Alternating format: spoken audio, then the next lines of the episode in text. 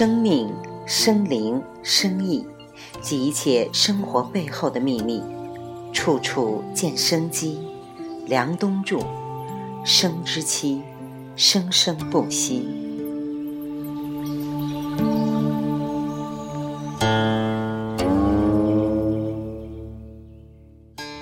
有一个很有意思的人，是马未都老师。大家都知道。他的博物馆叫做“观复博物馆”，就是看着那个东西重新出现。所以很多时候呢，你不用担心这个事情会完全没有。为什么呢？因为你只要不做，它就会长出来。因为生机一直都在。这个世界上是没有什么东西完全被消灭的。它不会灭亡，它有各种方法重新长出来。其实，一元来复知人心这种事情背后讲的就是我们是不是对生机有一种类似于终极信仰的东西。就是说，你是不是愿意相信一切都有生机，一切皆有可能？这个生机是什么呢？就是它在刚刚开始的时候，是一个非常非常微弱的东西。它会随着时间的推移，如果你不去阻碍它的话，就会慢慢长大。长到一定程度之后，它就没有了。这个东西就是《易经》乾卦里面讲的，从潜龙勿用到最后。飞龙在天，群龙无首，然后亢龙有悔。这个卦象实际上是在说，这个生机在不停的变化的样子。所以高人开方子是很有意思的。这一组方子，比如说这四次、八次调方，就是帮助你的身体呈现出潜龙勿用的状态。潜龙勿用，就是把阳潜下去嘛，也就是保护你的生机。然后你什么时候亢龙有悔，什么时候群龙无首，它是有策略的。所以一个个方子走下来，非常漂亮。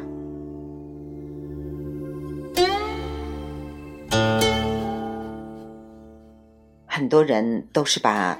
卢崇汉先生的方子作为珍品来收集的。他给一个人看病，开始的时候他是怎么样从这个象里面推出他的策略的呢？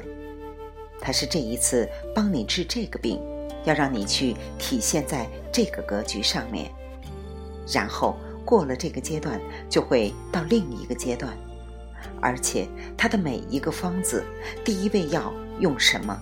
第二味药用什么？第三味药用什么？都是有顺序的。比如说，我总共开的四味药，先开哪一味药都不一样。这四味药对于大部分人来说有什么不同呢？都去抓了去煮，对吧？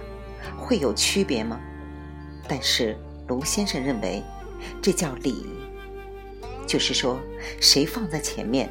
谁放在后面是有讲究的，这叫君臣佐使。君就是主要的，定下这个策略、这个性格的药；臣药就是帮助他完成这个事情的药。佐药是什么？辅佐，辅佐，辅就是顺着推你一把的，佐就是与你相佐的。这个相佐呈现出更强的力量。比如说，有的药可能吃下去呢，稍微有点热，或者稍微有点凉，稍微有点寒，但是它的目的是要达到凉。那怎么办呢？太凉了之后会伤到脾胃，于是他加一点温馨的药，就是稍微热一点点的药，然后。让它的药性没有那么的极致，这叫佐药。佐药是什么呢？我让你吃这个药，要让你这些药更好的解决肝筋上的问题。那这些药吃到肚子里，是在脾胃里面的，它怎么能解决肝筋上的问题呢？他要找到一味药，让这味药带着这些药去到这一条脉络里面去，解决这一条脉络里面的问题，这叫使，大使的使。君臣佐使，谁是第一位？谁是第二位？谁是第三位？谁是第四位？他会按照这个顺序写方子。这个写的过程，是他不断的借由这样一个方法来强化对这个事情的尊重。为什么要有礼？就是说，你要有仪式，要有行为艺术来表达我的尊重。这种尊重，给自己建立一种强烈的暗示。暗示就是我太重视这个事了，每一个细节都重视，最后你才能把事情做好。我从来不认为一个人在内心里面没有尊重感，不觉得这个事情重要，而能够把事情做好。所以。可能写这个东西的过程本身对病人没有那么直接的作用，但是这个东西对开方的大夫来说非常重要。他让你觉得自己很重视这个事情的时候，这个大夫的所有的言行，包括他的面孔，都会以各种方式传递给病人，让病人升起信心。因此，一个人的医术和医德。是成正比的。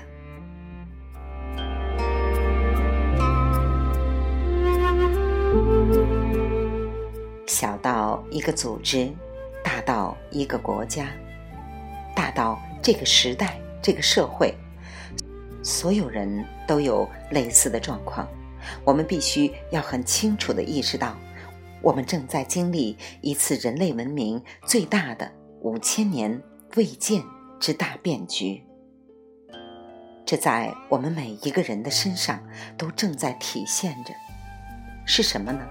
就是人类从来没有一个时间像现在这样，如此紧密的连在一个网上，从来没有过。这个事情非常重要，连接信号的交流会形成更好的共同体，它的生机会越来越强。你想？当五亿人、十亿人全部聚合在一起的时候，这个生命是一个多么强大的生命！比如说，大家都在微信、微博上讨论一个问题，哪怕开始是错的，过段时间自然而然的，它的这个调子就会定下来是什么样子的。你得尊重这个事情，因为它是大部分人的沟通交流。充分的转发、评论而合成的一个东西，我们称之为高，称之为神。